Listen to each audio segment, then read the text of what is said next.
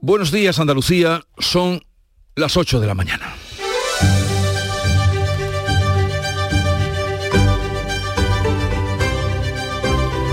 En Canal Sur Radio, La mañana de Andalucía con Jesús Vigorra.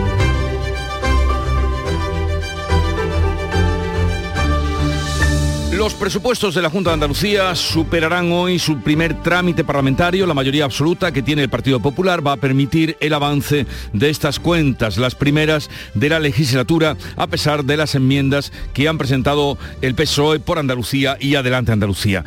En tanto que el Gobierno se asegura también sus presupuestos para el año que viene con el apoyo de Bildu, pero sigue negociando con Esquerra. Sánchez pacta con los independentistas vascos la salida de Navarra de la Guardia Civil de Tráfico, mientras sigue negociando con con Esquerra la reforma de los delitos de sedición y malversación, asuntos que enfrentaron ayer a Sánchez y Fijó en el Senado en una dura sesión y eh, bronca, discusión entre ambos líderes. Por otra parte, la audiencia de Córdoba revisará de oficio todas las condenas por delitos sexuales y la de Zaragoza ha decidido que aplicará las rebajas de penas de la ley del solo sí es sí en contra de la opinión de la Fiscalía.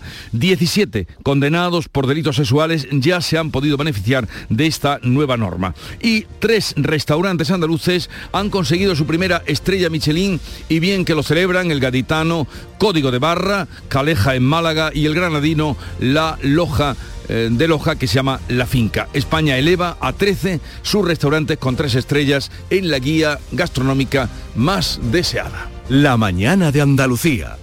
Social Energy. La revolución solar ha llegado a Andalucía para ofrecerte la información del tiempo. Este 23 de noviembre, miércoles, tendremos predominio de los cielos nubosos en Andalucía Occidental con posibilidad de lluvias débiles en las sierras béticas y en el estrecho a primera hora del día. Por la tarde también habrá ese riesgo de lluvia en las sierras del norte. Las temperaturas irán en ascenso y los vientos soplarán de componente oeste fuertes en las provincias orientales.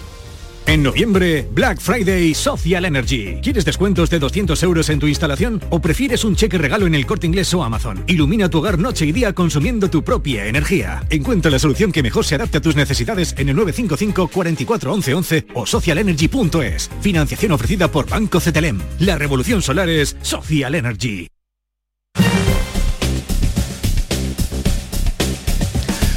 Vamos a conocer hasta ahora cómo están las carreteras de Andalucía, cómo se circula por ellas. Desde la DGT, Alfonso Martínez eh, nos informa. Buenos días, Alfonso. Buenos días. Hasta ahora en la red de carreteras de Andalucía tengan precaución en Granada. Hay circulación lenta en la GR30 en Armilla en dirección Maracena. Al margen de esta incidencia encontramos también complicaciones en Cádiz, en la 4, en San Ignacio Sierra, en eh, sentido Madrid y también en Córdoba, en la 4, en el Arcángel hasta Pedroches, en sentido también a la capital madrileña. En Huelva, dificultades en la 497 de entrada a la altura de Corrales y en Málaga hay circulación intensa en la 7 en San Pedro de Alcántara en dirección a la capital malacitana y también en, en el Rincón de la Victoria en, en eh, sentido Málaga. Tengan especial cuidado si van a transitar por alguna de estas vías, al igual que en Sevilla hay complicaciones de entrada a la capital hispalense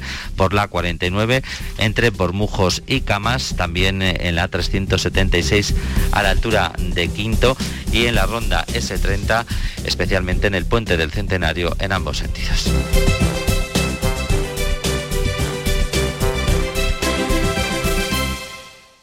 Los viernes. Te abren la puerta al fin de semana. Te dan las cenitas con amigos y el reloj sin alarma. Los viernes te dan muchas cosas, sí. Pero este, este puede darte mucho más.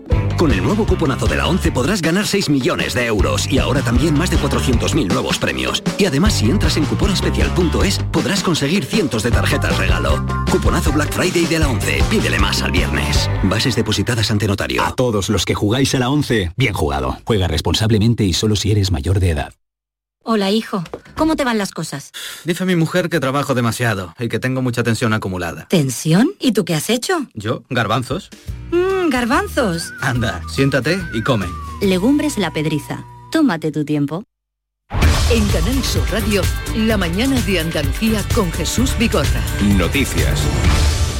Vamos a contarles la actualidad de este día y pasa por los presupuestos de la Junta de Andalucía para el año que viene, que este miércoles van a superar su primer trámite en el Parlamento. La mayoría del Partido Popular va a permitir que las primeras cuentas de la legislatura superen las enmiendas a la totalidad que le han presentado los grupos de izquierda. Manuel Pérez Alcázar. Unas cuentas que superan los 45.600 millones de euros con los que el Gobierno prioriza el gasto social. Pese a la bajada de impuestos, la recaudación crece más de un 25%, lo que según la consejera de Economía y Hacienda Carolina España consolida la reforma fiscal del gobierno de Juanma Moreno. Estas cuentas suponen la consolidación de nuestra reforma fiscal iniciada en 2019. Frente a la filosofía de subida de impuestos, nuestro modelo apuesta por seguir en el camino de la bajada de impuestos de una forma rigurosa y responsable.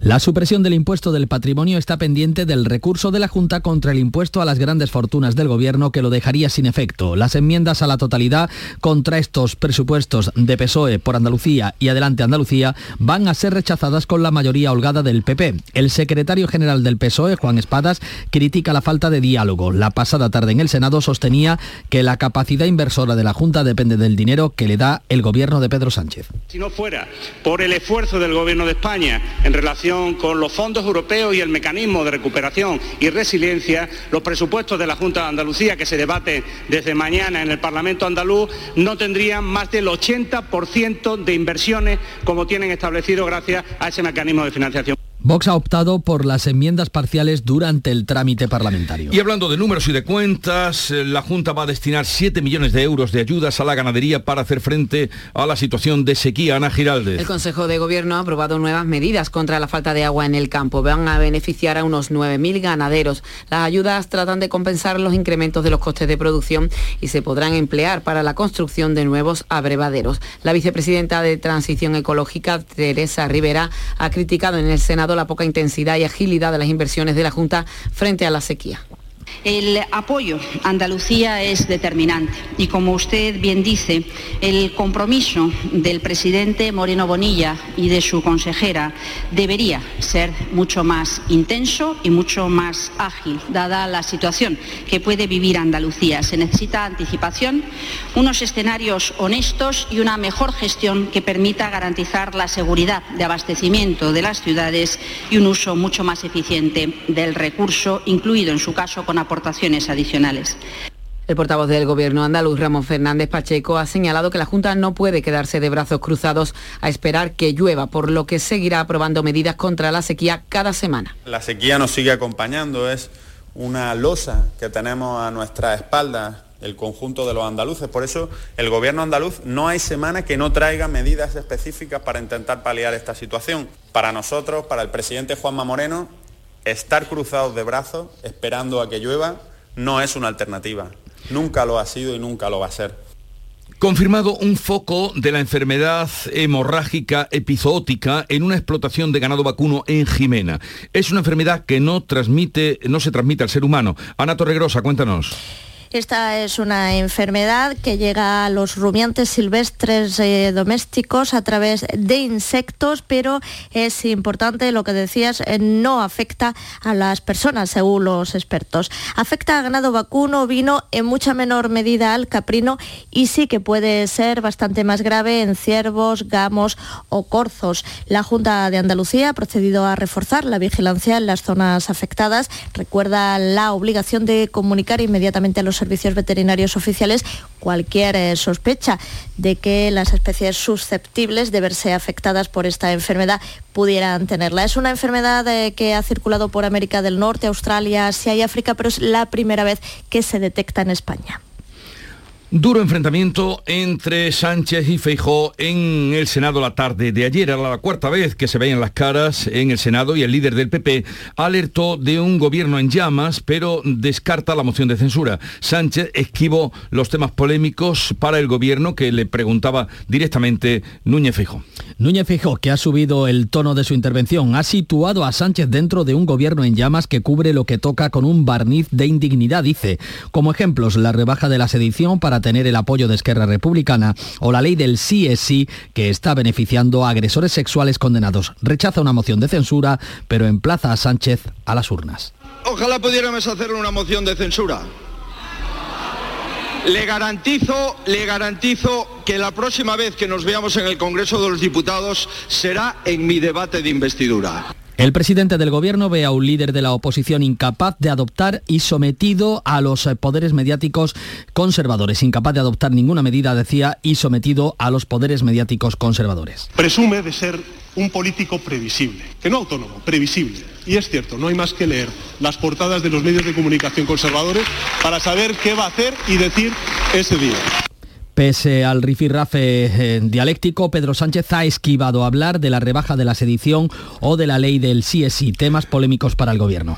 La Audiencia Provincial de Córdoba, de oficio, mm, va a atender todas las condenas por delitos sexuales que pudieran verse afectadas por la ley elaborada por el Ministerio de Inés Montero, la conocida como ley de solo sí es sí. Miguel Vallecillo.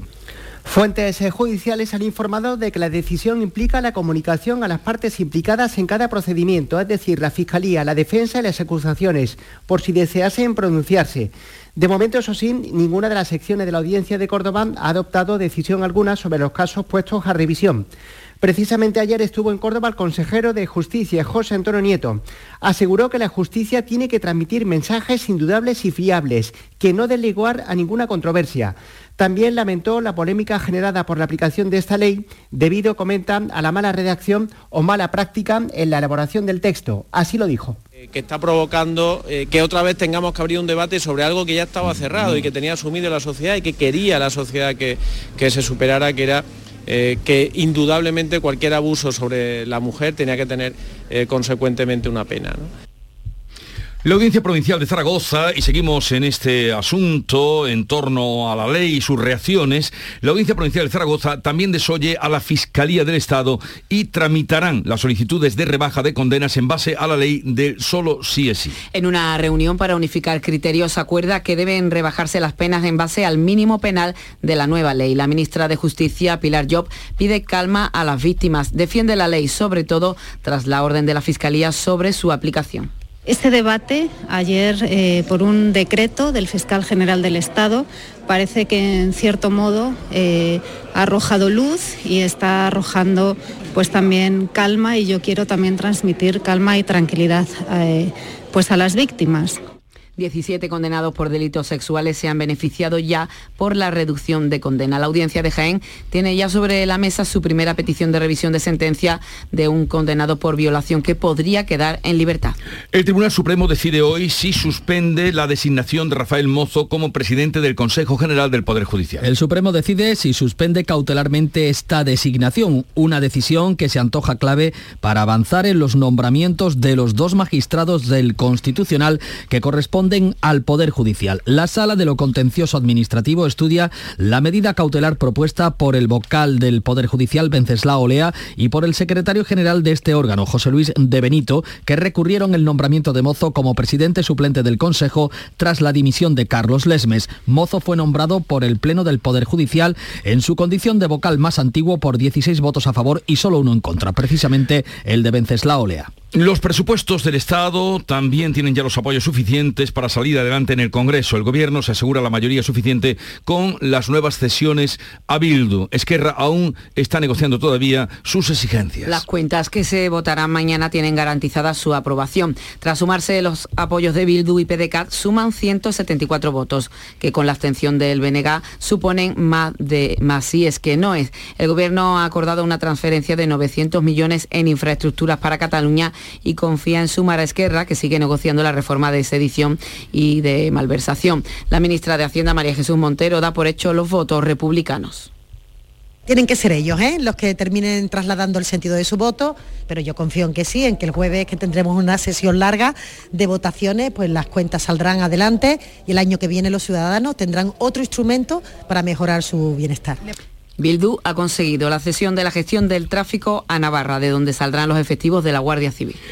Bruselas avala el plan presupuestario de España, aunque le pide que centre las medidas anticrisis en los hogares y en las empresas más vulnerables. La Comisión recomienda preservar los incentivos para reducir la demanda de energía y retirar esas medidas una vez que los precios de la energía bajen. El Gobierno ya avanza que medidas como el descuento en los carburantes podrían prorrogarse en enero, pero restringidos a, solo algunos sectores de la sociedad. El consejero andaluz de Política Industrial, Jorge Paradela, ha defendido en estos micrófonos que la bonificación de 20 céntimos en los carburantes debe dejar de ser generalizada y beneficiar solo a determinados sectores. Si le digo la verdad y, no trato de expresar aquí la posición del Gobierno, para mí eh, es razonable y sería coherente con también ese enfoque selectivo que nosotros eh, estamos también, eh, con el que estamos impulsando las medidas que le detallaba. Los bancos tienen un mes para aplicar las medidas aprobadas por el Consejo de Ministros en la sesión de ayer para aliviar la carga de las hipotecas en las familias. Las entidades más grandes como CaixaBank, Santander, Unicaja Banco o BBV han manifestado su voluntad de firmar el acuerdo alcanzado entre el Ejecutivo, la patronal bancaria y el Banco de España para hacer frente a la escalada del Euribor. Pero estudiarán si le hacen algún retoque. Los hogares con rentas inferiores a 25.200 euros al año y que dediquen la mitad de sus ingresos a pagar la cuota de la hipoteca podrán beneficiarse de un tipo de interés más bajo y una ampliación de la vida del préstamo de siete años. Los socios de gobierno de Unidas Podemos lo consideran insuficiente. La vicepresidenta Yolanda Díaz señala que es mejorable. Si ustedes me preguntan, ¿la, banca, las entidades financieras se comprometen con su país o hacen un pequeño sacrificio? No, le vuelvo a dar el dato. La transferencia de rentas desde ustedes, la ciudadanía, a las entidades financieras asciende a 8.000 millones de euros. Y esto, desde luego, nosotros pensamos que sería sustancialmente mejorable. El PP respalda el acuerdo porque incluye muchas de sus propuestas, pero Jaime Diolano ha pedido una medida más que no contempla el Gobierno. Eh, la posibilidad de que las rentas inferiores a 14.000 euros facilitarles no solo la renegociación de las condiciones de la hipoteca, sino eh, facilitarles un cheque, un cheque negativo para que puedan hacer frente al pago de esa hipoteca. Bueno, en este punto vamos a ver si podemos explicar un poquito más, porque esta propuesta, que es una propuesta solo en este momento, afectaría a muchas familias. Es por eso que está con nosotros Fernando Zorita, habitual colaborador de este programa, abogado de la red ABAFI, eh, especializado en temas bancarios. Fernando Zorita, buenos días. ¿Qué tal? Buenos días, Jesús. Eh, gracias por atendernos. A ver, estas medidas, ¿en qué consisten, eh, Fernando? Pues lo que se busca, la finalidad que tiene son aliviar a las familias de, la carga que supondrá pues el, aumento de las cuotas hipotecarias que van, que van a tener ahora. Se trata en definitiva de reducir las cuotas mensuales y contrarrestar eh, la subida de la cuota hipotecaria. Básicamente el, paquete de medidas son, son tres y hay que decir que, es un anuncio que se ha hecho y tiene que concretarse, tendrá que publicarse en el BOE y habrá tiempo también pues, de ver eh, con detalles si, si nos vamos a acoger o no podemos acoger o no. Es una primera aproximación, con lo cual hay que tener eh, calma, tienen que concretarse y en, en principio están previstos para, para que se apliquen a partir de enero del 23. O sea que ya veremos si nos podemos beneficiar y si nos conviene acogernos. Las medidas básicamente son, en primer lugar, una ampliación y refuerzo del código de buenas prácticas. Hay que tener en cuenta, ya lo hemos tratado en el programa muchas veces, que tenemos aprobado desde, el año 2012 un, mecanismo al que acudir si no se puede pagar la hipoteca, el denominado código de buenas prácticas que si tenemos una serie de requisitos, como ya sabemos, eh, mismos ingresos en la unidad familiar que no superen los 25.200 euros, eh, que tengamos un esfuerzo hipotecario de, un, incremento del 50%, una cuota hipotecaria eh, que haya subido un 50% de los ingresos netos que perciba el conjunto de la unidad familiar, en ese caso podemos solicitar al banco una reestructuración, que consiste básicamente en poner la hipoteca en una carencia en cinco años para pagar menos todos los meses y un tipo de interés del Euribor más 0,25 actualmente y también una ampliación del plazo hipotecario hasta 40 años. Se trata en definitiva, como he avanzado, pues de reducir la cuota a pagar. Lo que ahora propone el gobierno es eh, una modificación y refuerzo de ese código de buenas prácticas. Durante cinco años, que se mantiene, pasaría del actual Euribor más 0,25 al Euribor 0,10, eh, con lo cual hay una rebaja, hay un plazo de dos años para solicitar la acción en pago. El, código de buenas prácticas actual es de un año, con lo cual pasaría a dos esa posibilidad para el caso de que no podemos reestructurar y la única solución sea entregar la vivienda. Una posibilidad de una segunda reestructuración, que también es una novedad, y la novedad que también hay es, que si no cumplo ese 50% del esfuerzo hipotecario que requiere el actual Código de Buenas Prácticas, eh, puedo acogerme a una carencia de dos años, a un tipo de interés menor, que también está por, por el cual será, y un alargamiento del plazo de hasta siete años. En segundo lugar, que es una novedad, que podemos decir que sería un nuevo código, es una ayuda a lo que se denominan las clases medias. Lo que parece que el gobierno quería una ampliación de ese perímetro de personas que se puedan acoger y se, se establece con lo que se denomina eh, las clases medias, que sería una renta inferior eh, a 29.400 euros. Eso es la unidad familiar, hay que dejarlo claro.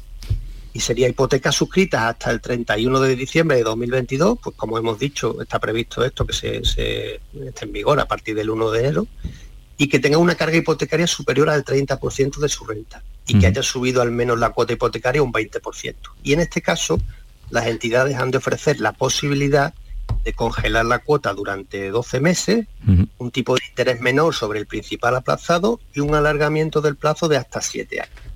Y en tercer y último lugar, lo que se propone es una reducción todavía más de los gastos y comisiones para facilitar el cambio de tipo variable a fijo, y se eliminarán durante todo 2023 las comisiones por amortización anticipada y cambio de hipoteca de tipo variable a, tipo fijo. Pero eso, esas tres medidas, eh, Fernando, todavía es una tan solo una propuesta que se tiene que estudiar y que entraría en vigor eh, el 1 de enero. Bien, estos aplazamientos de los que nos ha hablado, eh, de cinco años, en fin, lo has explicado muy bien, ¿esto conllevaría a la postre eh, pagar más, eh, en fin, más intereses? ¿Cuánto, no sé si has hecho la cuenta, cuánto podría ser lo que tendríamos que pagar? Sí, efectivamente hay que tener en cuenta que, no nos van a regalar dinero. Entonces, lo que se trata de, es de saber que las familias que ahora mismo la cuota vaya a subir mucho, pues tienen esa posibilidad, digamos, de contrarrestar esa subida a base de congelar la cuota o reducir la cuota. Pero claro, como bien dice, eso tiene un coste.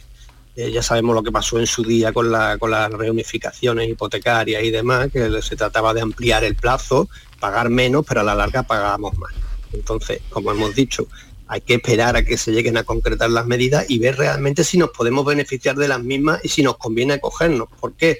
Porque si una familia realmente ahora le va a subir 200 euros al mes la hipoteca, pero realmente, echándose el cinturón, puede, puede pagarlo, eh, le conviene más que eh, la posibilidad de hacer una carencia. Porque una carencia hay, que tener en cuenta que se trata de pagar solamente intereses. Es decir, lo que el gobierno propone es dejar la hipoteca en cinco años o siete años, ya veríamos cuál sería el plazo, en carencia para pagar todos los meses menos.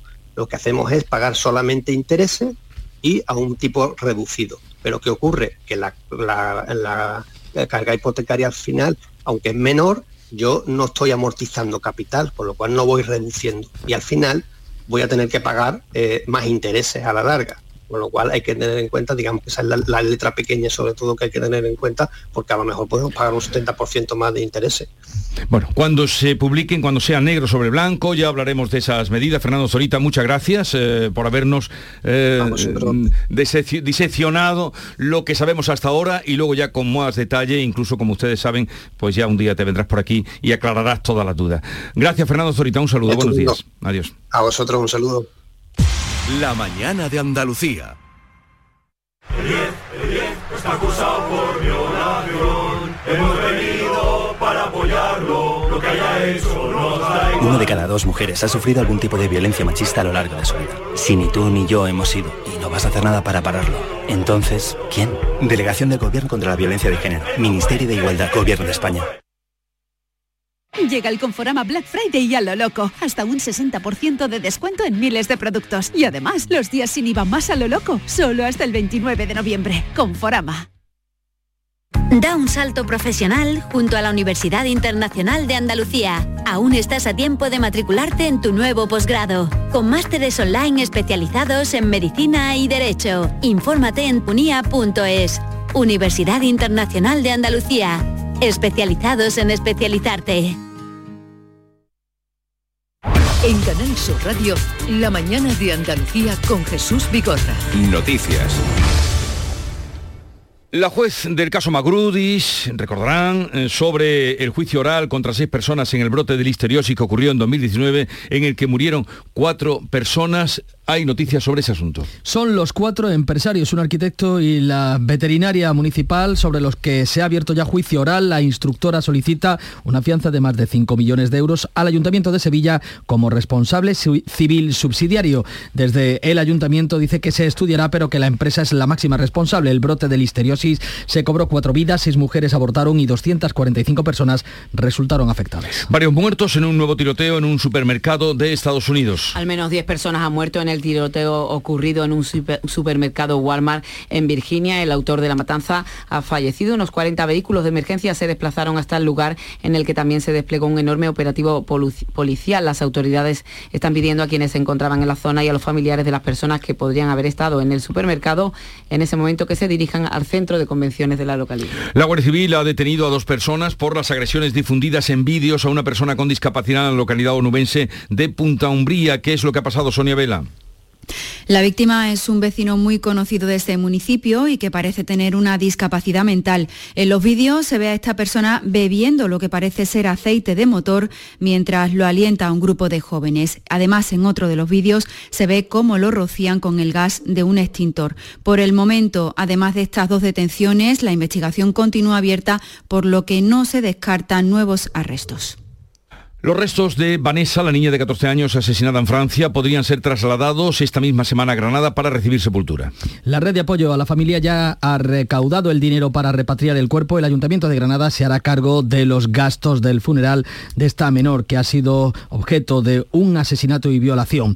Declaración institucional del Gobierno andaluz con motivo del Día Internacional de la Eliminación de la Violencia eh, contra las Mujeres. Precisamente este eh, asesinato se ha producido en esta semana en la que se conmemora este Día contra Violencia Machista que tendrá lugar el próximo viernes. El texto llama a la unidad de todos sin ideología. La consejera de Igualdad ha defendido el Instituto Andaluz de la Mujer frente a las presiones de Vox para cerrarlo y también el teléfono de atención a la violencia intrafamiliar que cuestiona el PSOE. El presidente de la Junta visita hoy la fábrica de mantecados La Muralla en la localidad sevillana de Estepa, donde en esta época del año se alcanza el pleno empleo, el 80% son mujeres. La campaña de producción comienza en septiembre para fabricar 17.000 kilos de mantecados mantecados y polvorones, una cifra inferior a antes de la pandemia. En estas fechas casi todo el trabajo está hecho, como cuenta el presidente del Consejo Regulador, José María Fernández. A esta altura, el 80% aproximadamente está ya fabricado. Ya en la mayoría de supermercados y de grandes superficies, pues tienen nuestros productos y de aquí a, la puerta de, de la Navidad ya se va fabricando sobre demanda. Tres restaurantes andaluces se suman a la nómina de las estrellas Michelin. En la gala de la pasada noche, el cacereño Atrio y el barcelonés Cocina Hermanos Torres han conseguido la tercera estrella. El restaurante gaditano Código de Barra, Caleja de Málaga y el granadino de Loja, La Finca, estrenan la codiciada estrella. El cocinero gaditano Ángel León ha sido el maestro de ceremonias. Código de Barra para León Griff y Cádiz, ¡vamos! ¡Cádiz, ahí está! ¡A Caleja, Dani Carnero! ¡Vamos! La finca, Fernando Arjona. Loja, muchas felicidades. Los grandes vencedores de la noche son el Atrio de Cáceres, el barcelonés Hermanos Torres, que acumulan la tercera estrella. Con ellos aumenta a 13 los triestrellados españoles después de tres años. Juan Roca, del restaurante El Celler de Can Roca, ha recibido el galardón Chef Mentor, mientras que el almeriense Cristóbal Muñoz, de 32 años, se le reconoce como chef joven. Otra estrella es la que va a inaugurar hoy el Paseo de la Fama de Almería, Elena Anaya, que recibe el premio Almería Tierra de Cine. María Jesús Recio. Minutos antes de las 12 del mediodía recorrerá el trayecto entre la Diputación Provincial y ese Paseo de la Fama donde descubrirá su estrella. Elena Naya participó este martes en el coloquio tras la proyección de la película Jaula, en la que es protagonista a concurso en el certamen Ópera Prima. Esta noche en el Teatro Cervantes, en el marco de la gala del audiovisual almeriense, el premio Almería Tierra de Cine será recogido por esta actriz que rodó en Almería la película Lejos del Mar con Eduard Fernández, la historia de un exetarra que sale de prisión dirigida por Imanol Uribe. David Miralles, compositor almeriense de bandas sonoras, recibirá también en esta gala esta noche el premio ASFAN de la Asociación de Festivales Audiovisuales de Andalucía. Y a las 5 de esta tarde debuta la selección española en el Mundial de Qatar frente a Costa Rica. El seleccionador tiene ya a todos los convocados a su disposición. Luis Enrique se muestra confiado en obtener un buen resultado.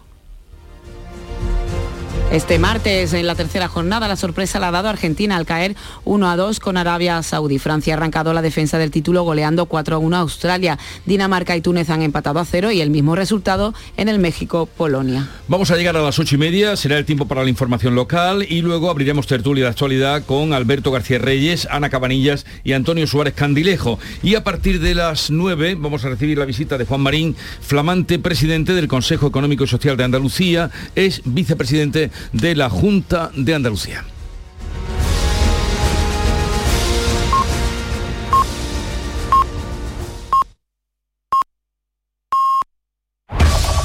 En la mañana de Andalucía de Canal Sur Radio, las noticias de Sevilla. Con Pilar González. Buenos días. Un repartidor de comida ha fallecido en un accidente de moto en Sevilla. Es un lamentable accidente laboral en un día en el que el sindicato médico convoca movilizaciones. El presidente de la Junta visita una fábrica de mantecados en Estepa y el ayuntamiento de la capital es el responsable civil subsidiario del brote de listeriosis de Magrudis. Enseguida se lo contamos. Antes el tráfico. Se ha vuelto a cerrar el carril reversible del puente del Centenario. Hay cuatro kilómetros de retenciones en sentido Huelva y tres en sentido Cádiz. Otros cuatro en la entrada a Sevilla por la autovía de Huelva. En el interior de la ciudad, tráfico intenso en las avenidas de acceso. Y en cuanto al tiempo, hoy tenemos nubes, puede llover de forma débil y dispersa por la mañana, las temperaturas suben, se espera una máxima de 21 grados en Écija y 22 en Lebrija, Morón y Sevilla, a esta hora 16 grados en la capital. Reciclos llega a tu ciudad. La nueva aplicación con la que podrás ganar premios solo por reciclar. Participa reciclando latas y botellas de plástico de bebidas. Cuida tu entorno y gana premios. Descárgate la aplicación Reciclos y empieza a formar parte del reciclaje del futuro. Ecoembes. El Mediterráneo y el Atlántico son testigos de una encrucijada de culturas, costumbres y gentes. Gastronomía, naturaleza y patrimonio emocionan en Ceuta, una ciudad con personalidad única. Descúbrelo desde 69 euros en tu agencia de viajes de confianza. Servicios turísticos de Ceuta. Ceuta, donde se unen las emociones.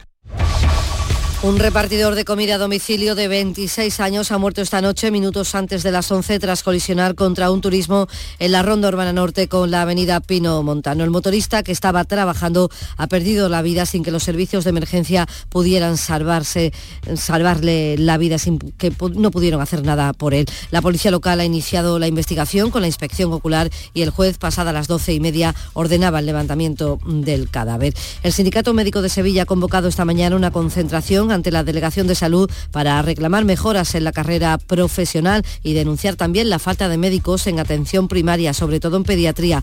Lo dice el presidente del sindicato médico Rafael Ojeda. De lo mal que está toda la primaria, la pediatría está peor con muchísimos centros, sobre todo fuera de la capital, en los que no hay ningún pediatra. Muchos puestos de pediatra están siendo desempeñados por médicos de, de familia que hacen funciones de, de pediatría porque no hay pediatras. No hay ninguna estrategia que esté afrontando la disminución del número de médicos en la atención primaria. Ni una sola. La juez del caso Magrudis ha abierto juicio oral por el brote de listeriosis que en el verano de 2019 causó cuatro muertes, seis abortos y 245 personas resultaron afectadas. Acusa a los responsables de la empresa y también a la veterinaria municipal y hace responsable civil subsidiario al ayuntamiento de la capital a que le pide 5 millones de euros como fianza. El delegado de Economía del consistorio, Rafael Paez, ha dicho que estudia el auto, pero insiste en que la empresa Magrudis es la responsable del brote.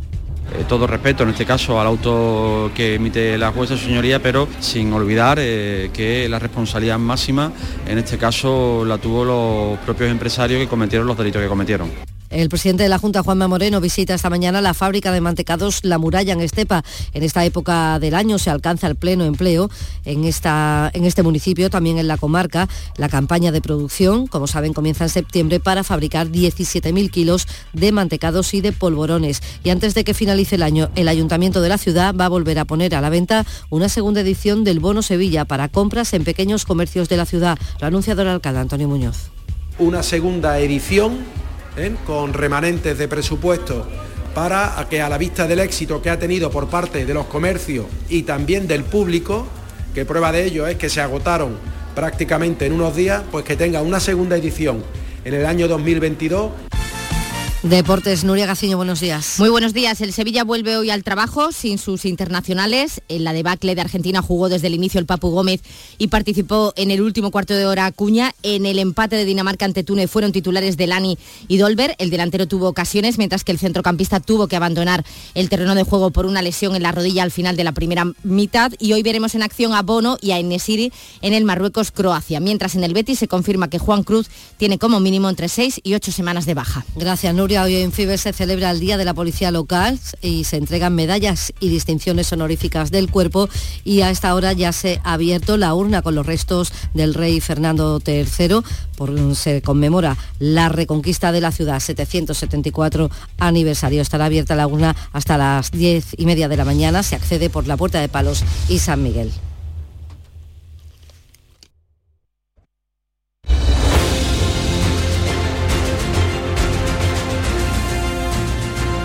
Son las 8.35 minutos de la mañana y en un momento estaremos en conversación con Antonio Suárez Candilejo, con Ana Cabanillas y con Alberto García Reyes, si es que a nuestro Alberto lo deja pasar el puente del centenario. Unidad, igualdad, esperanza. Tú puedes. Hemos salvado miles de vidas. Contra la violencia de género, cada paso cuenta. Recuerda siempre este número. 900-200-999. Junta de Andalucía. Buenos días. En el sorteo del Eurojackpot de ayer, la combinación ganadora ha sido 11, 20, 23, 37 y 46. Soles 9 y 11. Recuerda, ahora con el Eurojackpot de la 11, todos los martes y viernes hay botes millonarios. Disfruta del día. Y ya sabes, a todos los que jugáis a la 11, bien jugado. Esta Black Week Hyundai te regala tiempo. Porque si te llevas un Hyundai Tucson número uno en ventas en España, con todo incluido y con las mejores condiciones a tu medida, te ahorrarás mucho tiempo de espera. Black Week de Hyundai. Lo quieres, lo tienes. Condiciones especiales para unidades en stock. Más información en hyundai.es. Empresario o autónomo, si has aumentado tu plantilla fija desde el 1 de abril con contrataciones indefinidas o fijos discontinuos, puedes beneficiarte de hasta 6.600 euros por cada persona trabajadora contratada. No pierdas esta oportunidad y solicita tu ayuda hasta el 2 de diciembre. Infórmate en el teléfono 012 o en la web de la Consejería de Empleo, Empresa y Trabajo Autónomo. Junta de Andalucía. La selección y la Armada Española a escena. Este miércoles España se estrena en las finales de la Copa Davis de tenis ante Croacia en el Martín Carpena de Málaga.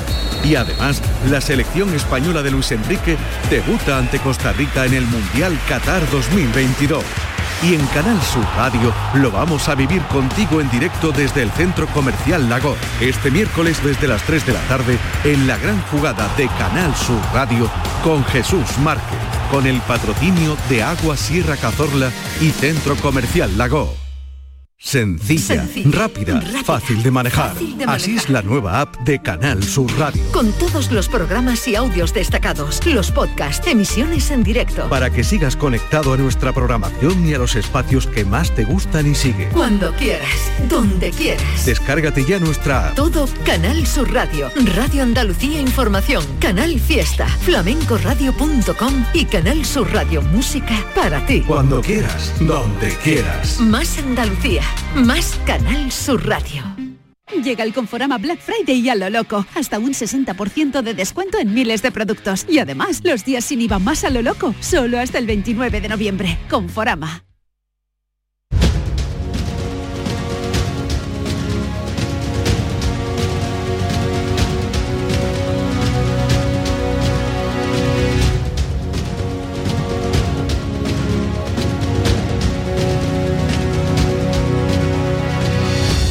En Canal Sur Radio, La mañana de Andalucía con Jesús Vigorra. Y con Ana Cabanillas de El Periódico de España. Buenos días, Ana. Buenos días, Jesús. ¿Qué tal estás? Muy bien, muy bien. Aquí pendiente de ver si Alberto llega del embudo del quinto Ha centenario. llegado, ha llegado. mío, Ha llegado. En este qué bien. momento, Bienvenido. eh, en este momento está entrando por la puerta y yo desde que esta mañana oía las informaciones del puente, es del centenario, querida Ana. Eh, eh, eh, eh, digo, ya, digo, Alberto no llega hoy. Aquí estoy. estaba Ana estaba, sufriendo. estaba deseando, estaba, estaba sufriendo Ana. Que me ha mandado un recuerdo para vosotros, se lo he dicho antes a los compañeros de, de- de- a Víctor de, de la Portilla y que me ha mandado un recuerdo para vosotros el ingeniero que trazó el puente del centenario. A, a- a quien adoro, le, le- le debo gran parte de mi vida. Es que esta mañana cuando estaban dando, cuando conectamos con tráfico para ver cómo está la cosa, el puente del centenario, digo, Alberto hoy lo tendrá difícil. Segunda vez, digo, Alberto lo tendrá a las a las 8 que todavía no se había quitado. Bueno, estaba complicado, ¿no? Eh, Hay un truco que no voy a contar. No, hay un truco para liberarse del, puer- del puente del centenario ahora con, la- con las obras, pero ya lo sabe demasiada gente también. Con lo cual tampoco me ha servido el truco. y luego hay otro eh, Permítanme que no lo cuente no, no lo porque si no, pero otra manera ¿cómo de llego aquí? otra manera de evitarlo es por la raza que también está cortado está cortado Exacto, ahora están están en obras Está o sea, atascada la palmera. está atascamiento general El- pero aquí el- estás El autor del proyecto del centenario es José Antonio Fernández Ordóñez. No Sí. tengo nada contra él, pero le mando un abrazo. Bueno. y Antonio Suárez Candilejo director de Huelva Hoy Telonuba buenos días Antonio ¿Qué tal? Buenos días. Pues nada vamos ya al lío estuviste ayer Ana en el Senado Pues no estuve, pero lo seguí. lo seguiste Lo seguí Bueno. detenidamente. cara a cara de Sánchez Feijó, más distancias entre, entre ambos líderes, no, no hay ni un terrenito ahí para el acercamiento, eh, sino todo lo contrario. Y, en fin, eh, bueno, ¿qué os pareció? ¿Qué impresión sacasteis? Eh, Pues más de lo mismo, ¿no?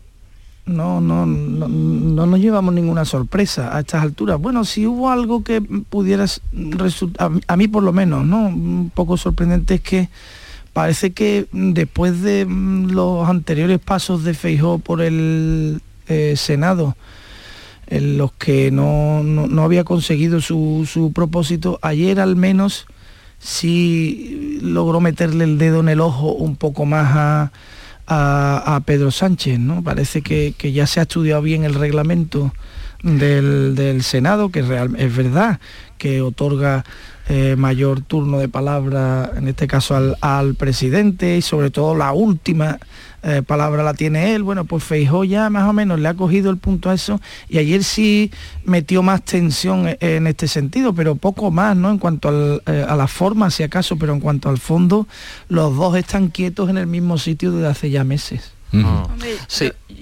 yo creo que por primera vez hemos visto un Feijó competir en el, en el terreno político, ¿no? Porque hasta ahora era todo economía, todo, eh, o sea, un, un perfil como construcción de alternativas eh, con muchos datos técnicos, pero sin un planteamiento ideológico. Y por primera vez vimos un planteamiento ideológico y yo no le vi especialmente cómodo tampoco en este, en este terreno, sobre todo por el tono, porque él está acostumbrado a hablar eh, como más sosegado, ¿no? Y se vio forzado a, a subir el tono, incluso a casi gritar. Eso sí, eh, yo lo que vi es que era muy duro en los planteamientos dialécticos, pero en ningún caso dejó la formalidad. Hubo un momento que decía, eh, dice, no voy, dice, soy implacable, pero dice, no voy a ser implacable, no he venido a insultar, sino a construir una, una alternativa imbatible, algo así. Y sin embargo vimos a Sánchez que estaba eh, con un tono casi chulesco, ¿no? Y riéndose, Casi, casi. tumbado, tumbado, en la, tumbado en su escaño y que le llegó a decir que cómo, cómo- cómo era que se lavaran, ¿no? Antes de, Sí, de sí que hay que decir- ir de dar- sí. sí, antes de dar lecciones de higiene, vengan ustedes lavados, que me pareció una cosa como, como terrible, ¿no? Pero bueno, yo creo que Sánchez, uy, Sánchez Feijóo todavía tiene que, que encontrar el tono y, y esto que decía Alberto de que ya sabe cómo funciona el Senado, no sé, yo le vi todavía algún desliz, le, vi preguntarle al presidente de gobierno que dónde estaban los diputados de Podemos. Podemos no tiene representación en el Senado.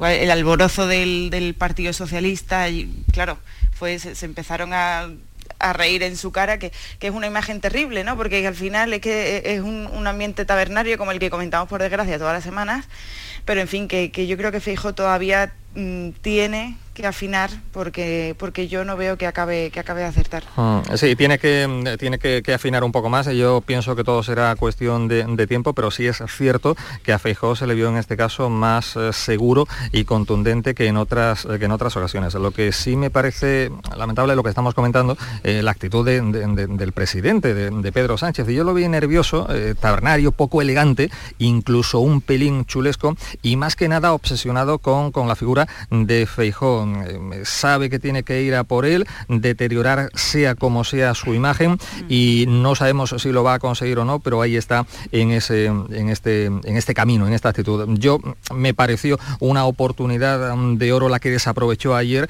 eh, para hablar de asuntos que sí eh, estábamos esperando, como bueno, pues, dar a conocer su actitud y su respuesta a esa polémica del sí, también a la polémica que todos conocemos de la reforma del delito de sedición de malversación y tal, pero bueno, eh, se le iría el santo al cielo, no tendría tiempo.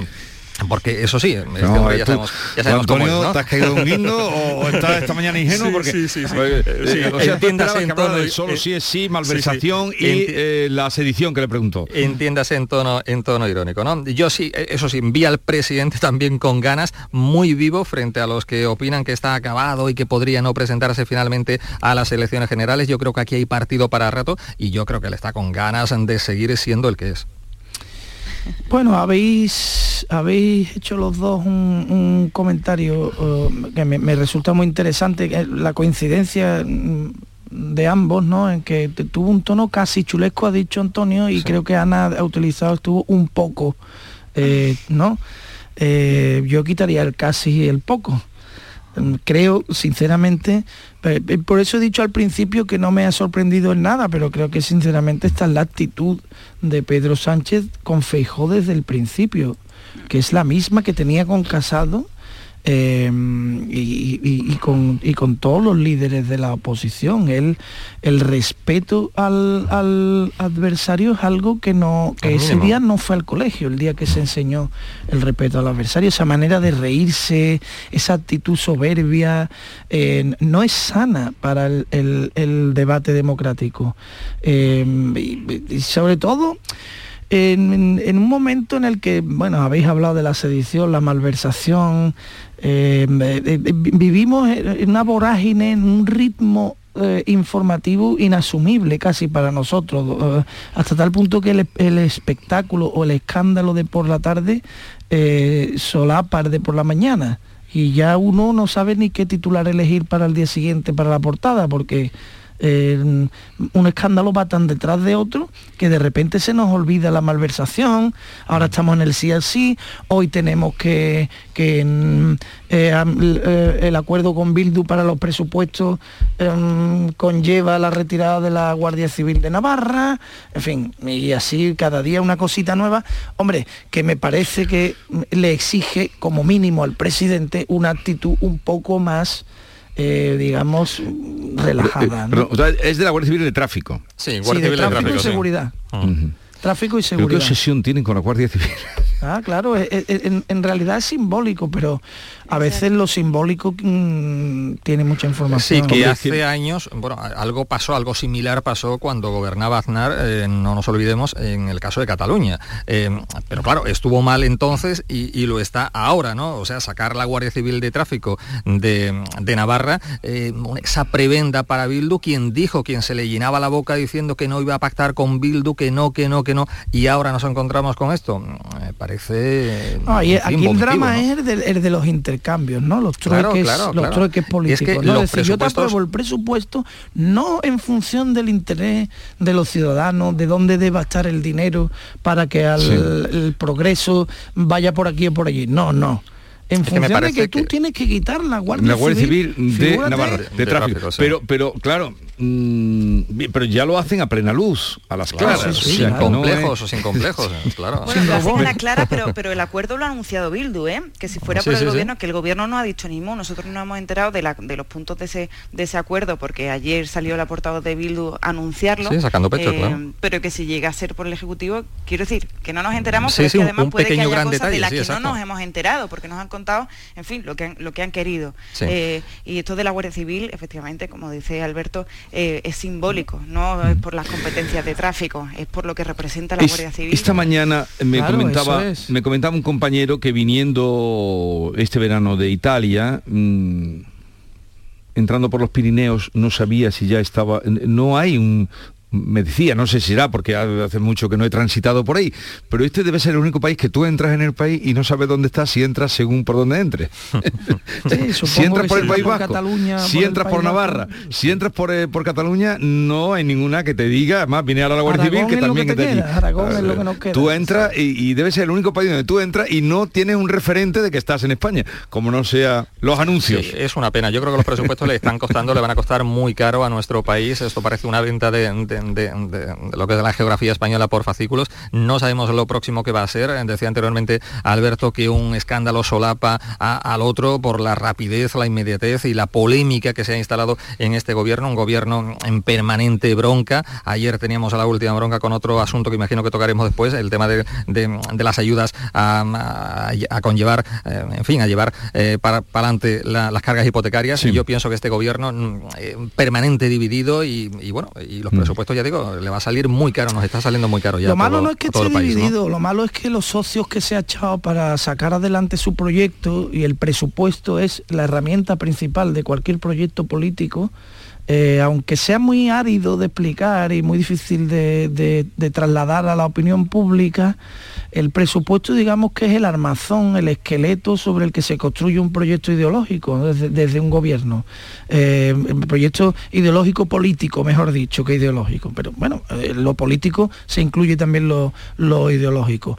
y para, para sacar adelante este presupuesto, Pedro Sánchez lleva toda la legislatura apoyándose en unos socios que son eh, enemigos, mm, además enemigos, orgullosamente enemigos de España, ¿eh? que presumen de su eh, enfrentamiento con el Estado, como ellos, como ellos dicen.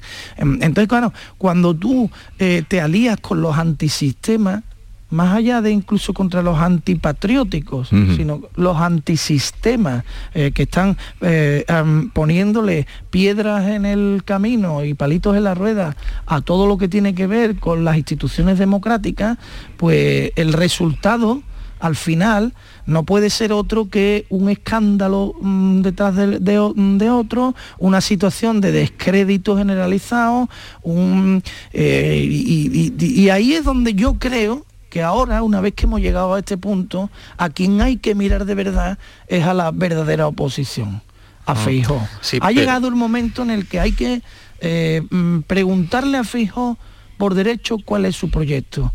Que si esto eh, que si él tiene alguna alternativa a esto que estamos viviendo, que yo creo que, según las encuestas, la mayoría de los españoles eh, pues repudiamos, ¿no? no, eso, eh, bueno, eso iba a decir Alberto. A mí muchas veces me sorprende que precisamente cuantos más escándalos hay, cuantos más eh, escándalos está promoviendo, sufriendo el propio gobierno, las encuestas no te creas tú que a la ciudadanía española le importa tanto esta, esta situación. cierto es que el PSOE sigue siendo mejor parado en las encuestas del CIES, pero no sé yo si esto realmente le importa a la ciudadanía como, como nos creemos. ¿no? Antonio, yo no, todas las encuestas importar o no importar.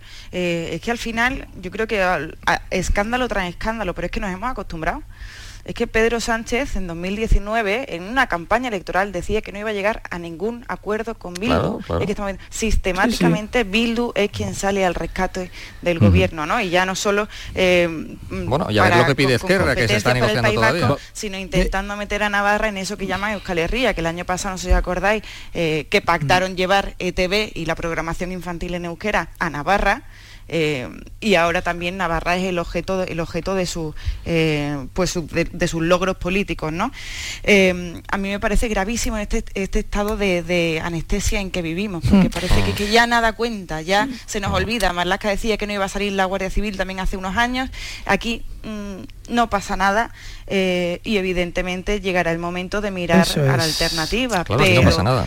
El otro día Ignacio Camacho en su discurso de ingreso en la Academia de Buenas Letras de, Sevilla, que, el, domingo pasado fue, el domingo que, que, recomiendo a todo el mundo. ¿eh? Yo creo que ha escrito está publicado en, ABC. Ignacio Camacho ha escrito la Constitución del periodismo contemporáneo, ¿no? Y él hace una reflexión entre las muchas que hace sobre la situación actual que vivimos los medios con respecto a la vorágine eh, eh, informativa que dice que una de la, la banalización de la verdad o mm, eh, que, mm, tiene un nombre que se llama populismo y forma parte de la estrategia populista. Y cuando Pedro Sánchez o el gobierno que, que corresponda eh, eh, utiliza la vieja estrategia de tapar una, un escándalo con otro escándalo, lo que está haciendo es aplicar la receta populista. Y ahí es donde los medios tenemos que ser especialmente severos, que tampoco sé si lo somos por no criticar todo el tiempo el contrario. Yo creo que hay de todo, Alberto, hay, de todo. No, y también eh, no permitir que un escándalo quede eh, soslayado porque viene otro, sino aclarar, eh, aclarar cosas. Que no ahí. es que es muy difícil, es que se, está acumulando, es que hace dos semanas estamos hablando de Marlaska. Pero la palabra urgencia y urgencia ha perdido todo su sentido, por ejemplo, con el Consejo del Poder Judicial, que volvió a salir ayer. Cuando le mm. preguntaron por lo otro, se apareció ayer en el debate, pero mm. tuvimos ahí una semana con la urgencia del Poder Judicial. El poder sí, ya está fuera. Y, lo que decía ahora Ana, Marlasca con la valla de Melilla, que sabemos? Nada. Ya la, reforma de delito de sedición, nada, ya ahora estamos en el sí o sí. Pero es que, Alberto, se cometen cosas muy graves. La ofensa, las ofensas que se han vertido sobre los jueces, eso en ningún país pasa. Eso pasa solo aquí en España. ¿Y qué ha pasado? Un momento, ahí, un momento ahí. Ayer apareció la ministra de Justicia. Sí, pero ¿qué dijo? Pilar yo. Pedir calma, y, calma y tranquilidad. Así no se soluciona. tranquilidad. Así no se soluciona un conflicto de esta gravedad. Pues si yo fuese juez en nuestro país. Y si yo fuese juez, después de haber recibido los insultos que los jueces han recibido por parte de miembros del gobierno, ministros que se sientan en el Consejo de Ministros a decidir el futuro de este país, insultos tan gruesos como fachas y machistas, que se lo han dicho desde el Consejo de, Ministros de este país, si yo fuera juez y la ministra de mi ramo saliese a decir que mm, calma y tranquilidad y, tranquilidad eh, em, y tranquilidad mm, yo mm, de verdad pediría la prejubilación. Eh, claro. Pero, para pedir la prejubilación tienes que tener una edad. Bueno, pero ¿cómo puede, cómo, cómo puede eh, el, el, propio sistema, la ministra que forma parte del Ejecutivo, dejar vendidos de esta forma pues ese es el nivelito que tenemos, Alberto, en nuestro mm. país, pero no solo la ministra, el presidente del gobierno no ha dicho ni mu sobre ese tema. Han sido declaraciones graves, no, gravísimas. Em, em, tenemos ahí el sector eh, judicial en nuestro país eh, súper indignado con este asunto, pero mm, nadie dice nada. El gobierno está, eh, o no se le espera en este asunto como en otros tantos. Es que, es que Irene Montero ha dicho, fórmense, ha dicho. Claro, claro, fórmense. claro, que no sabemos qué formación tiene. Claro. Que no la sabe nadie.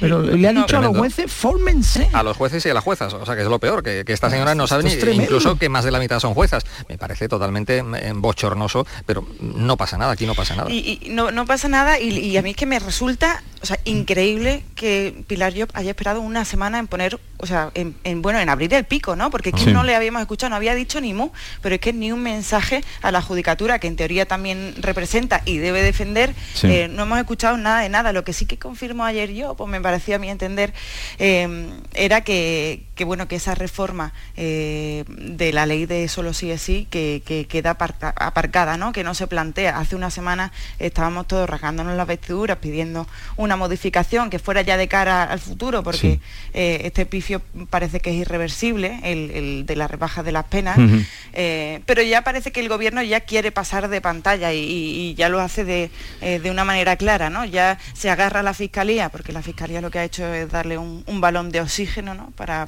defender su... Sí, pero ojo que en Córdoba, por ejemplo, le han salido eh, desobedeciendo a la Fiscalía completamente. Han dicho que de oficio van a eh, revisar todos los casos que tengan. O sea que, no, si esa urgencia que, a la que aludía Montero, la otra, eh, la María Jesús cuando dijo reformar, que luego se acabó, pero ya salió como una bala, esto hay que reformarlo, esto hay que reformarlo, pero ya eh, eso lleva su tiempo. Se ha diluido, no, pero que eso lleva su tiempo, aunque se reforme, que ya veremos si reforma, lleva, su, tiempo. Y si se reforma y cuando se reforme, el tiempo que haya transcurrido será en beneficio exclusivo de los mm, culpables o de los, condenados, de los que están condenados. Yo no creo que, que esto se reforme porque eso implicaría reconocer un error o reconocer que algo no se ha hecho bien. Y es lo que el gobierno hasta ahora no ha estado dispuesto a hacer y no creo que vaya a hacer eh, a seis meses de unas elecciones. Eh, yo creo que van a seguir para, para, adelante, esperar a que esto se enfríe y bueno, y esperar al siguiente, a la siguiente polémica, ¿no? Que le vendrá casi bien para pasar de, página. Sí, lo decíamos aquí el otro día, em, el gobierno no, le interesa, en fin, eh, retomar, reformar, mejor dicho, este asunto porque sería reconocer explícitamente que bueno, pues que ha metido la pata de la manera que, que la ha metido y como hay tantos escándalos, tantas polémicas, seguro que ya dentro de unos cuantos días eh, no nos vamos a acordar lamentablemente de toda, de toda esta situación. ¿no? Pero yo lo que digo que esto no le está pasando factura, es mi impresión al propio gobierno. Lo decía anteriormente, lo apuntaba, que Pedro Sánchez, yo lo sigo viendo, sí, muy chulesco, tabernario, eh, soberbio y tal, pero muy vivo, eh, como si no fuera con él la cosa, y, estamos a un año de las próximas elecciones pues generales. en política, los presupuestos, que yo estoy esperando... claro en política puede pasar. ¿Qué pensáis cuando, cuando, aprueben los, los, presupuestos son de riesgo absoluto. No, pues cuando se aprueben. bueno, cuando se aprueben, pues no sé qué va a pasar, pero supongo que empezará a ejecutar toda esa partida que tiene ah, para, Más ayuda a ejecutar qué, porque la palabra ejecutar, a ejecutar partidas o a ejecutar las, cabezas. Bueno, ya sé por dónde va. En el sentido metafórico. Ya. Bueno, ahora, habláis de eso. ¿Qué, mm, en fin, ¿qué palpito tenéis sobre ese asunto? Porque estamos llegando a las 9 de la mañana y ya está por aquí Paco Ramón para ponernos al tanto y al corriente de lo que hoy acontece.